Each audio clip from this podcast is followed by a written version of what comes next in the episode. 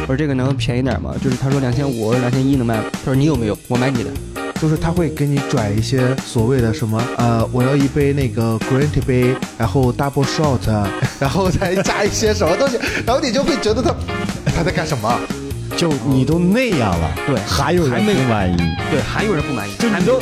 就你都已经你觉得就是老子不要命了，然后那个人说你命怎么就这么薄？对，为什么这个花生米只有只有这么几粒啊？我就在想，你要不要看你花，你一共花了一块钱？欢迎大家收听由二三三脱口秀出品的播客节目《三言两语》，我是主持人酱，欢迎大家的收听。我们今天呢聊一聊服务行业的那些事儿，对吧？我们今天呢也请到了两位朋友，呃，我们的目前的这个这直播小领导了，李牧。Hello，大家好，我是二三三的现任主播啊、李牧。好，然后还有我们的老朋友孙书恒，嗨，大家好，我是呃这个找不到人就找我的孙书恒。这个所有的播客，和上海所有的播客和演出，可以说是这个找不到人就找我当中的扛把子当中。好用吧？是不是好用吧？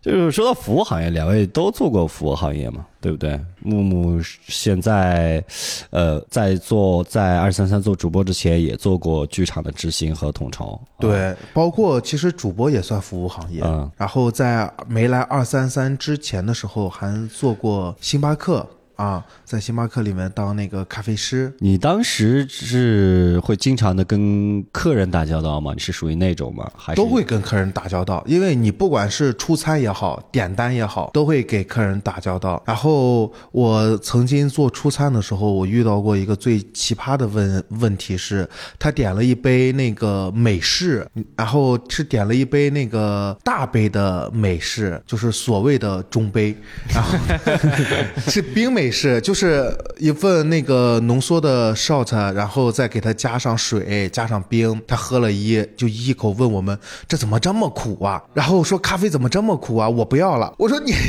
你美式，你不知道你这个美式是什么吗？对 你美式。然后他说他说我不知道美式是这么苦的咖啡，就相当于是在点单的时候也没有人，他就来了说我要一杯美式，然后就给他做了嘛。做完了之后啊他说没有奶吗？没有没有什么东西吗？这是巴拉巴拉巴拉的，就说你在哪儿的星巴克啊？山东的星巴克。干什么？我们山东怎么了？我们山东，那你肯定不是在青岛当的星巴克，不是？不是不是，你在淄博啊？在现在最火的城市淄博啊做的星巴克。好吧，无话可说。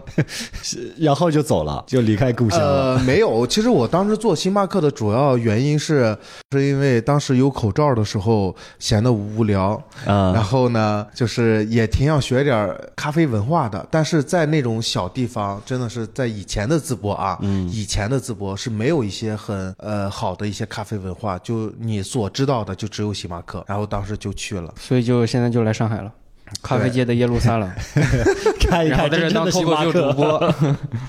对，然后反正当时在那边做星巴克的时候，就真的你会遇到真的是形形色色的人，真的就是尤尤其是我觉得在小地方的星巴克，他会认为说我自己喝一杯星巴克，我感觉我就是高端人士。他给你点单的时候，他不会好好的给你点单，就是他会给你拽一些所谓的什么呃，我要一杯那个 green tea 杯，然后 double shot，然后再加一些什么东然后你就会觉得他他在干什么？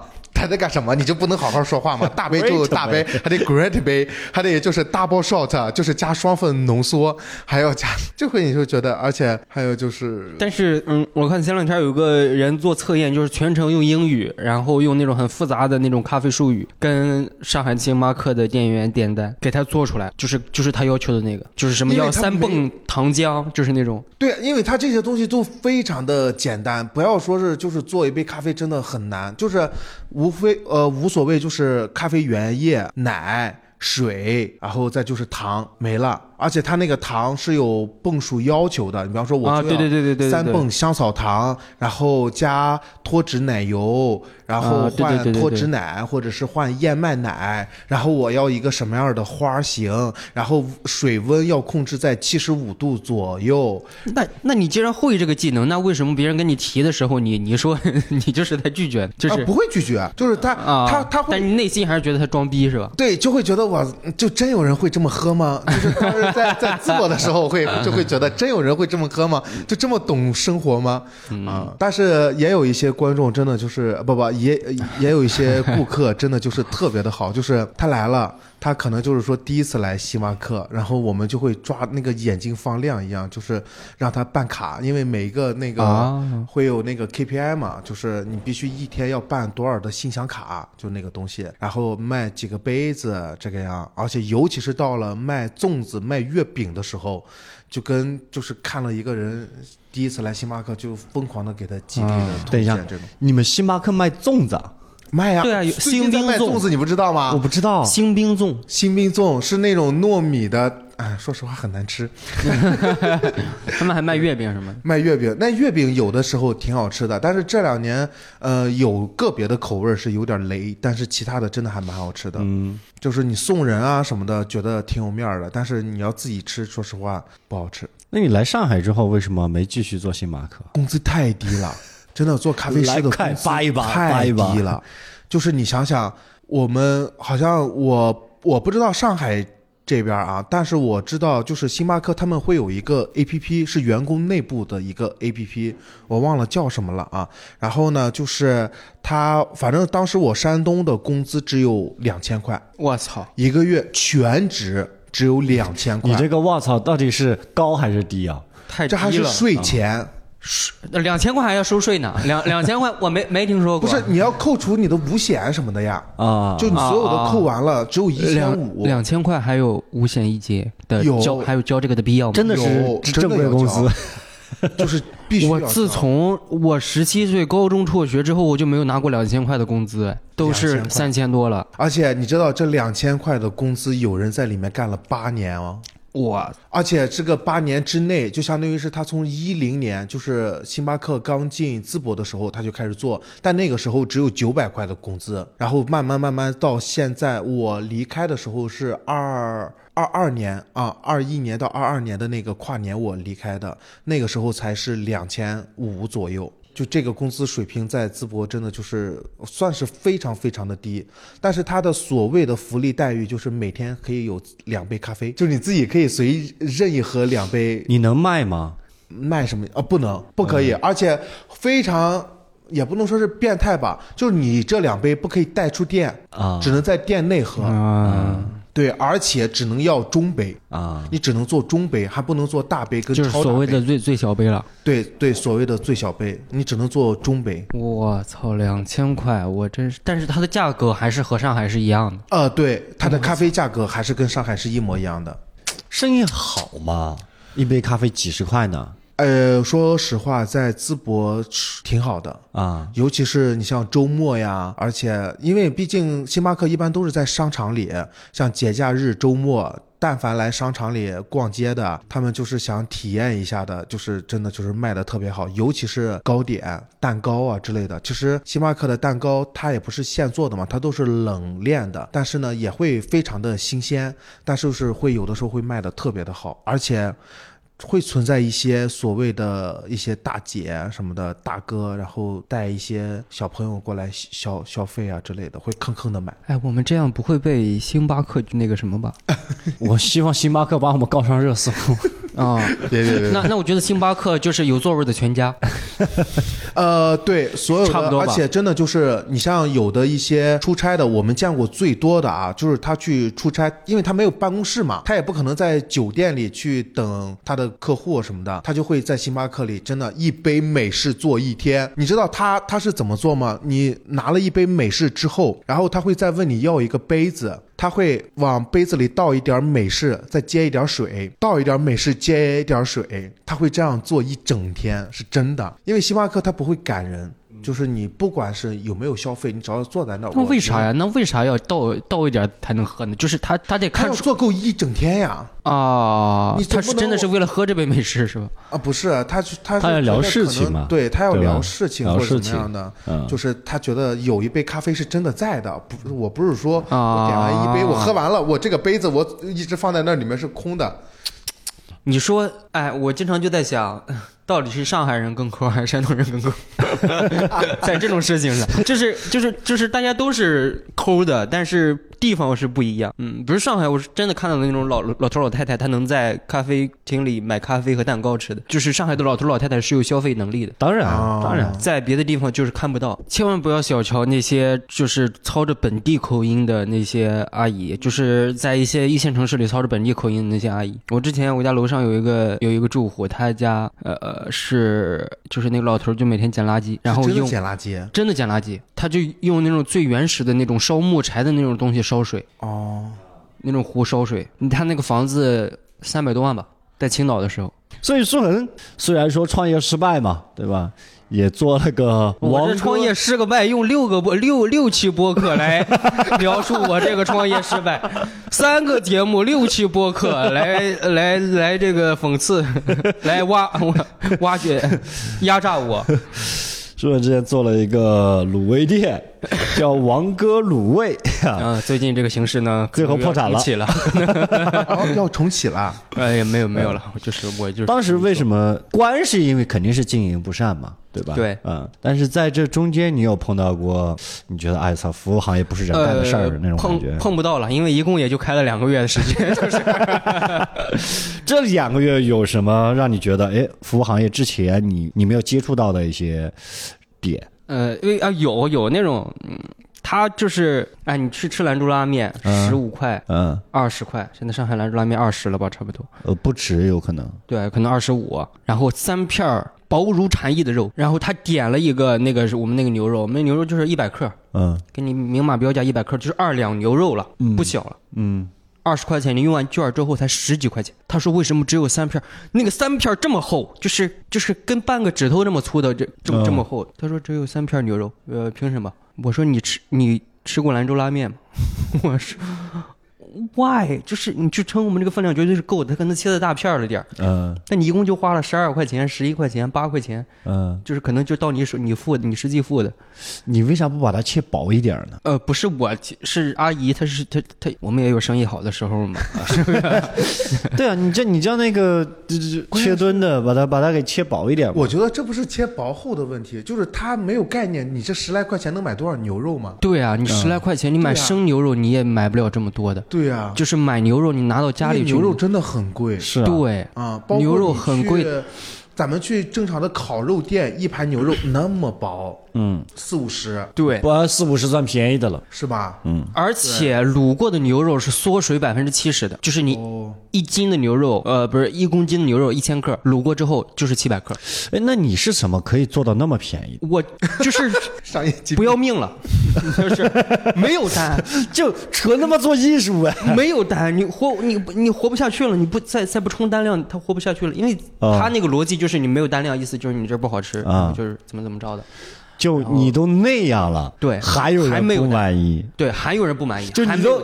就你都已经你觉得就是老子不要命了，然后那个人说你命怎么就这么薄啊？对，你命就这么点儿，这太多了。还有那种他点了一堆外卖，然后开始找茬。他说：“嗯、你这个外卖包装的太好了，这个 太好了，包装的太好了。我拆起来麻烦。”我说：“为什么这个花生米只有只有这么几粒啊？”我就在想，你要不要看你花，你一共花了一块钱，那个花生米就是一层，就是那种外卖啊那种小小圆盒一层就这么厚了，你还要多少呀？他那个六十块钱，我估计我让我吃，我可以吃一个星期。六十块钱你点的东西啊，就是你点王哥卤味的东西，你吃吃一辈子，就是就这么夸张。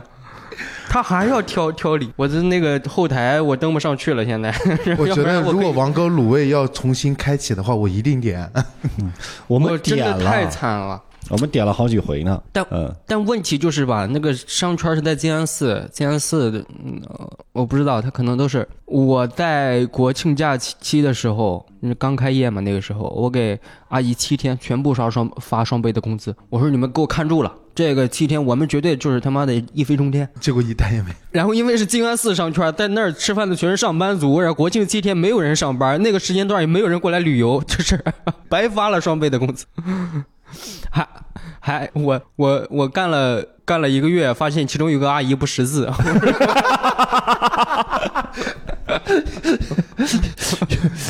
那个阿姨的一个月八千多块钱，我说怎么你是怎么发现的？哇，八千多块钱哦，八千多块钱，等于你们就是这个 可以雇四个星巴克的店员，因为他那个要看单子嘛。然后我回去之后，就有个阿姨就一直跟我抱怨，她说因为那时候要讲脱口秀来养活这个店嘛，然后那个阿姨就说她不认字儿啊，那我说我怎么带她？我这那完了，所以你看，为什么星巴克挣钱，一个月省六千一个人，四个人一个月省多少钱？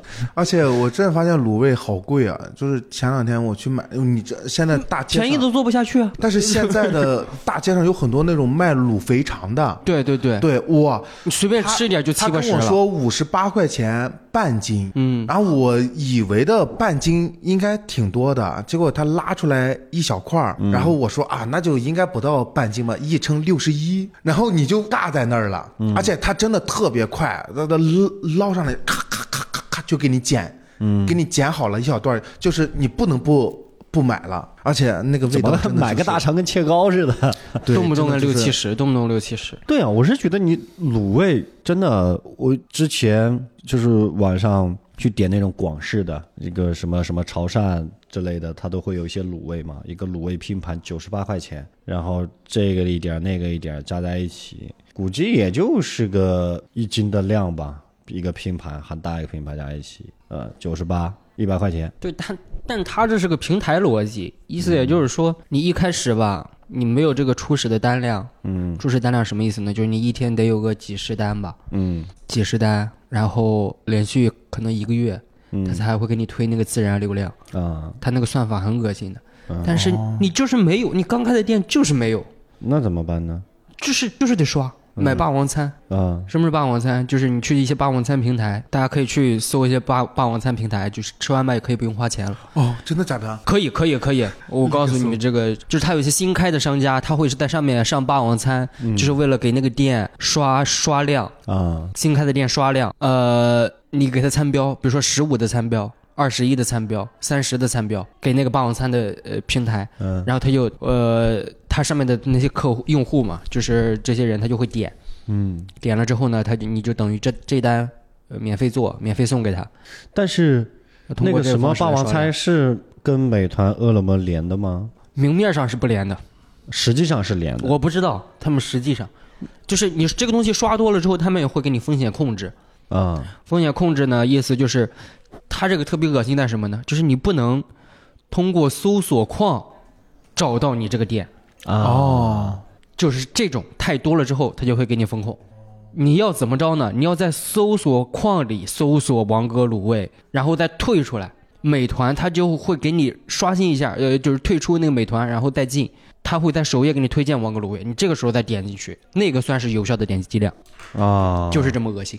哎，就跟以前淘宝刷单一样，其实对，就是问题是吧？这个逻辑呢，它是怎么着呢？OK，没问题。他他他他他这个你不让官方刷，呃，不是你不让这个第三方刷，官方给你刷，官方刷刷单，我充钱进去，充一百块钱，一天不能有一百块钱的单，一天没有一百块钱的单，一天的单赚不到一百块钱。然后这还不算啊，就等于就是给美团白打工，嗯这还不算，进货的渠道也是他们的。进货渠道对，就是你的这所有的货原材料，要通过他们对他们的旗下的一个平台。哦，你通过那个来进货，只有他们，因为只有他们最便宜，啊，他把所有的都打死了。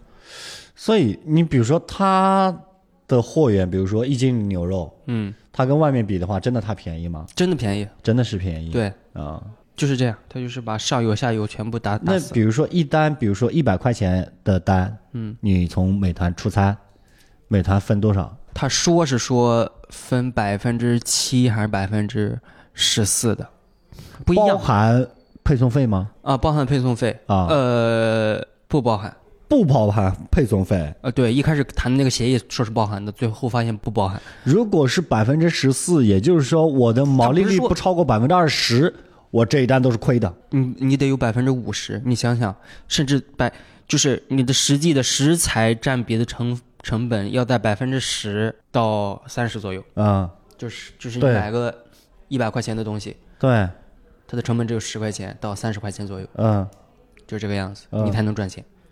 那我这么说，真的是做炒饭是最赚钱的，因为它食材便宜，但是一份炒饭二三十块钱。对对对，但是你像这种纯肉类的卤味儿啊什么的，因为它是它真货真的不赚钱。价实的牛肉啊，你说他又为什么有些有些商家他是那种卖特别贵，五十八、六十八，然后满减可以减掉，就是减到最后乘二十八了。嗯因为这样可以逃过美团的那个那个逻辑，那个算法那个逻辑，啊，就是就是它就是那扣点那个逻辑，就是所有人都在想怎么逃过美团这个扣点的逻辑，就是满三十减二十，满五十减五十，甚至这种，就是为了逃过美团这个逻辑。因为你的红包，你们外点外卖用的红包也是商家来承担的，美团承担一个极小的部分。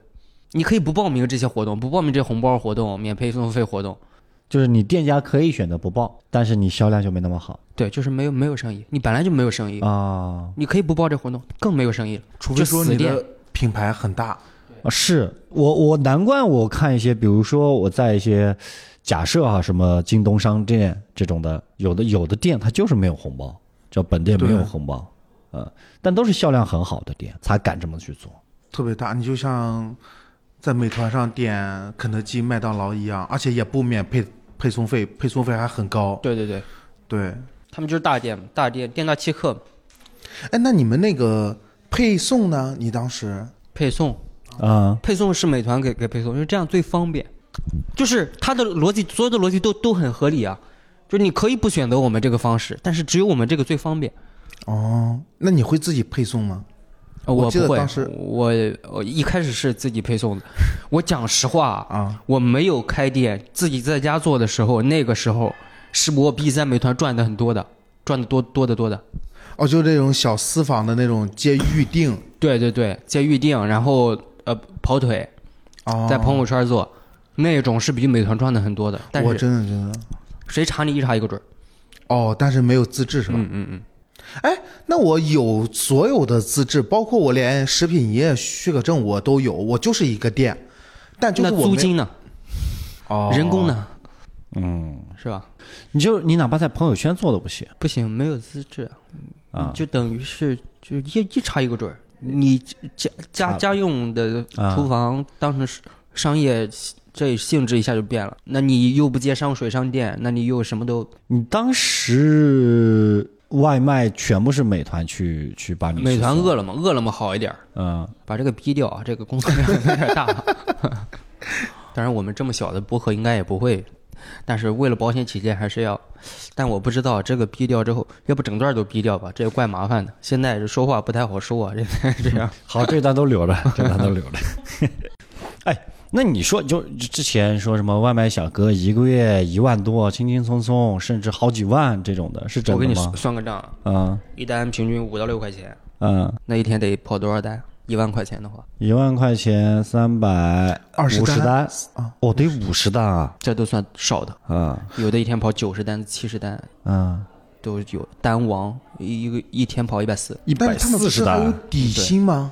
没有，你上哪儿找底薪啊？哪有底薪？他们我之前看到过，它是分不一样，它有众包啊，有什么的。哦呃，美团众包可能有些散户的他会没有底薪，那但他也自由嘛。那那些有底薪的可能就就是要按时打卡上班儿。我看到他们，因为我有一天早上真的是那天早上起起特别早的时候，就看到了一个美团的晨会。嗯，就他们真的就所有在那儿在开会，开完会之后，所有小哥唰一下就就，而且我身边也有一些做外卖的，他们说他们更喜欢跑一些非常远的一些单，对，就比方说在远距离的，嗯，就那种对，因为你呃省事儿，你不用就是呃你比如说接个五单，然后送五个小区，在五个外卖店取，你想想这个事情的复杂，他一共才赚二十五，就是二十五、三十，你跑个长单，他一单可能就有三十、四十、五六十了。嗯，嗯，所以现在跑闪送的可能多一点儿，我也不知道外卖行业是什么样的。但是这是什么什么是赚钱的呢？快递，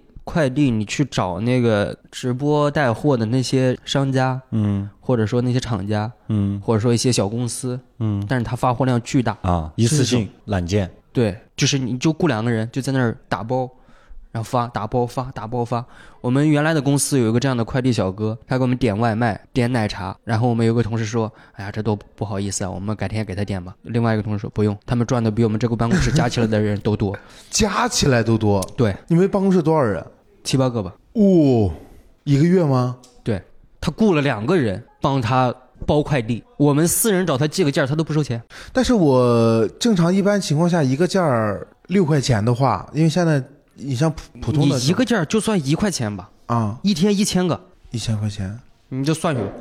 这个逻辑是什么？他是怎么自己怎么变成了一个商业？对呀、感觉我们这期录录完了，咱们要去干快递。对呀、大家不好奇吗？这种事儿，真的去干那种，这是就是找一个找一个这样的渠道，嗯，找一个这样的有不，你比如说我啊，啊，咱们仨，啊对吧？去跑到人家一个发货量巨大的，比如说你直播带货的这个，对，对吧？去，然后我把他们件弄好之后，这这去哪儿啊？现在我都就是去快递站点吗？就是我全部拉着，送，不是全部拉着拉去啊快递站点，对然后他们就自自己分发，分发到全国各地了，啊，等于你这是始发地，我就帮他们去送快递呗。对，送到加快递站点，对啊，就这么个活，嗯，对，但是也很辛苦的呀。我觉得其实也挺辛苦。辛苦个屁，在就这样的办公室里吹着空调，在那儿坐着就是做手工就就你，俩包，这辛苦啥？丢个件儿赔个一百，这不这这而且你知道，我真的有看到过。你知道，我最近看抖音，然后我买了一个，就是它原价是五块七毛钱七片面膜。然后还有一个两块钱的券儿，所以所以说你到手只有三块七毛钱，还给你包邮。我在想，他真的这个就就是这样子是绝对耽误不了快递小哥挣钱的。这样他都能赚。呃，就是他自己，我是发货，这就是我干的事儿嘛。你点一个外卖，有有有有二两牛肉，只要七八块钱，哦，一样的道理。就是本来就是我也不用去刷单了，反正这个东西也对啊。我刷单的话，可能我还要花钱，但是现在我起码能，就算本来要投一百保本但是我现在能投五十。对，哦，懂了，懂了，懂了。这怎么变成一个这样的一个？聊聊剧场呗，聊聊脱口秀呗，对吧？都在这个行当里边儿。作为一个剧场服务人员，真的就是每一天都能遇到一些比较有意思的观众，只能说只能拿有意思来举例。就是他们的有意思呢，就是你你有的时候就会你就 get 不到他们的点，你知道吗？就是包括现在的剧场不都是那种折叠椅吗？因为不像剧院里面。折叠椅的话，就是希望大家就是可以挨着坐，这样的话可以能坐更多的人嘛。嗯，但是呢，你会去那天有两个情侣坐在最中间的位置，两边各空了一个。然后呢，呃，我们就去，然后结果他各空的那边又有，然后你就会去说嘛。而且在最中间的，说实话，你空了两个位置很很难看。然后我们就会跟那个观众说：“哎，你好，那个我们需要呃挨着坐，然后要不然您方便挪一下吗？”然后呢，那边不愿意挪，然后就跟中间的这两个说：“说你能挪吗？”哦，他不让挪，就让我就让我们挪，巴拉巴拉巴拉巴拉。然后结果三组情侣都不挪，然后他们的位置就形成了二空二空二，就变成了这样的，就感觉就是你知道在。口罩的时候，大家都想挨着坐的时候，他们说啊，为什么要让我们分开？现 现在大家就你不要给我挨着，你去那边，咱俩要保证距距离，我害怕你有病毒，就变就变成了这个样子，就特别的，嗯，嗯，高兴。有没有观众跟你吵过？打起来吵呃有，但是是口罩的时候，啊因为当时口罩的时候我听这个。词儿是真别扭啊！这这这，那没办法当当主播的这个职业素养确实是对，就疫就疫情的时候，他是必须要有七十二小时嘛。对，演员的话是四十八小时核酸，观众必须要七十二小时的核酸，因为当时有那个呃，就是包括警察那边、居委会啊什么的，他们都不让。万一如如果说你如果查查到，如果说里面有超过七十二的，可能面临到罚款啊，或者是闭店整顿这样的，所以说我们会卡的特别的严。但就是有一些就观众，他就会过来跟你说，他过了七十二了，他过来说，我今天上午四点我看的时时候没有过七十二，但是我来到你们这儿，他过了七就七七十二了，而而且我已经做了核酸，你凭什么不让我进？他就跟你吵，巴拉巴拉巴拉，嗯就吵得非常的大声，而且咱们的剧场不是在南京东路嘛，我们就因为也不能让他下去嘛，就只能先让他在门口。当时南京东路上游客还特别的多，你只要但凡一吵架，声音一大，周边就呜围了一帮的人。那当时啊而且是一个男的带着女朋友，那女朋友在旁边看，那男的就跟我们嗷嗷的在那吵，最后还报了警，然后警察来了，然后把那男的给拉着走了，然后男的报了警，男的报了警说：“你给我评评理，为什么我不让进？我做了核酸，只不过是结果没有出来，巴拉巴拉巴拉的。”然后我们就跟警察说：“说我们如果说警察说，呃，我们跟警警察说的是，你说让他们进，我们肯定就会让他们进了。但是如果说我们出了任何的问题，如果有检查的话，这个责任我们是不背的，因为是你是让他们进去的，责任在于你这个警察。后来警察也没有说啊，那行，那我知道了，然后就跟他们劝嘛，然后就让他们就相当于是你是嗯无理取闹嘛，就跟他说，哎呀，算了，你你就你就走呗，或者你下次，而而且我们也跟观众说了，你可以取，你可以去退票，也可以去帮你做改签，但是今天这一场你确实进不了，然后他就不乐意。然后包括警察走了之后，他还在那边吵。对，然后这是一种，还有一种呢，就是说，呃，我遇到过很多的，我们在剧场里，就是说他当面的时候跟你唯唯诺诺，他回到家了，开就开始跟你。炮雨连珠，你知道吗？就是那种开始发挥十足的，就是剧场是有规定的，就是说，你比方说你我们是不允许食品饮料带入场的，我们都有一个存存放架会放在那个上面。但是呢，最后一场的时候，我们会把，因为要保持剧场的卫生嘛，我们会把所有的那个食品饮料全部都清掉。但是呢，呃，可能有人就是刚买的面包，他忘了拿拿了，然后呢，结果我们就给他清了。结果呃，他来找我们说，哎呀，我你那个我都没有吃，你就帮我清了。然后我们给他解释了说啊，因为这边物业的要求，必须在闭店之前要保持一个干净卫生的一个状态。而且我们当时也在跟他说说，那这样吧，呃，多少钱我们直接赔赔给您啊，就是我们就相当于是因为是我们的失误造成的。他说啊，那我不要了，不要了，回去加了我们的客服，说你们要赔我，并且要三倍的赔我，不赔我的话，我就打一二三三四五举报你们。我操！就是就是我我我我们都没理解他的逻辑在哪儿，是个大学生，还是个女女生，就是。我当时我给你赔你不要，转到第二天让我要三倍赔付给你，我为什么呀？就是你就是他就是那种的，就是当面给你真的是你会看到他就唯唯诺诺的一个小女生，嗯，那我算了吧，我不要了啊，那我就知道了。然后在那个打字的时候，每一个字就是感觉像一把刀一样，就那种给我钱，听到了吗？给我钱，我就要钱，就是这种感觉。为什么？呃，就是你，你不用试图去理解，你就接受这个世界上有这种人就可以了。就我原来做广告的时候，你经常会碰到这种。你比如说，他第一次跟你聊，说：“哎，我去那个日本去玩，我看到他们那个温泉那个广告，那个做的那个东西，哎，那叫一个美啊！我跟你们说，就是我是个有情怀的人。”就是这个东西，我不要什么谈什么钱，就要那个那个感觉啊！我觉得我们中国，他是他也是做温泉的嘛，他说我觉得我们中国也得有这样的东西，我觉得这这真的好，哎呦，哎呦，给我们一顿忽悠，我们想着好做，把提案做出来。我说那个他这姓什么来着？忘了。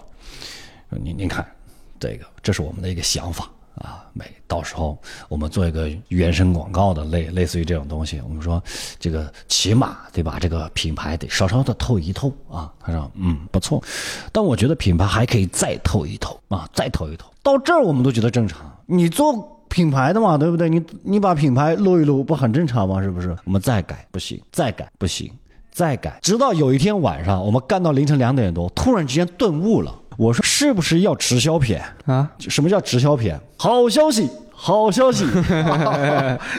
我们优惠了。当时我那大师傅就是就是会有一个人带着你嘛，你们搭档嘛。我那个大师傅说不可能吧？他刚开始跟我们聊的那是什么东西？那是先进，怎么怎么可能要这个东西？我说这样子，我们准备两个方案，因为我们已经改了好多了。改了好多了，四五个了。我说这不对，这个调性怎么想都不都不对。就是如果他是那样子的，应该早就对了。你不能从需求角度上考虑，你要从这个人人他妈是不是有问题这个角度上考虑了。嗯，一拿到那个直销片，利落，嗯，利落，就按这个来。